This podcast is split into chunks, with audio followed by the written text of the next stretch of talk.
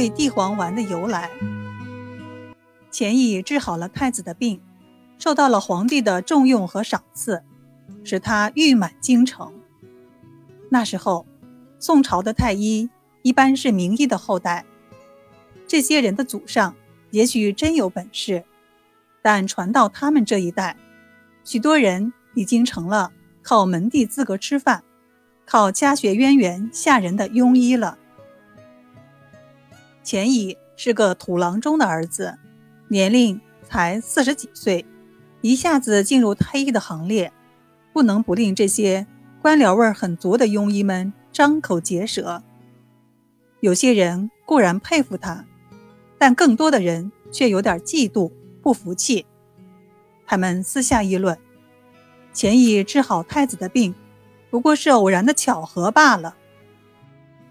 也有人说，钱乙只会用土方，真正的医经。怕懂得不多，于是经常有太医署的人来拜访钱乙，向他讨教。其实这种讨教带有摸底的性质。有一天，有位大夫带了几味本草中没有记载的药材，问钱乙药的出处、名字和用法。钱乙看了看，马上指出这是东海来的。那是西域特产，这是从波斯输入。问的人回去翻资料核对，果然一点也不差。又有一天，钱乙和弟子正在为患者治病，有位大夫带了一个钱乙开的方子来讨教。他略带嘲讽地问：“钱太医，按张仲景《金匮要略》中的八味丸，有地黄、山药。”山茱萸、茯苓、泽泻、丹皮、附子、肉桂，你这方子好像少开了两味药，大概是遗忘了吧？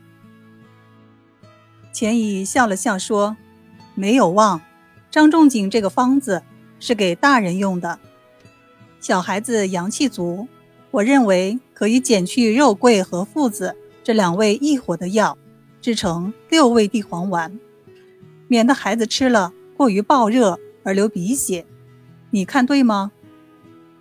这位大夫听了，连声道：“钱太医用药灵活，酌情变通，佩服佩服。”弟子赶紧把老师的话记下来，后来又编入《小儿药证直诀》一书。就这样，钱乙所创的六味地黄丸流传了下来。古代医家。对其推崇备至，它能滋阴补肾，对肾阴不足所致的诸般虚症均有良效，直到今天仍然广泛应用于临床。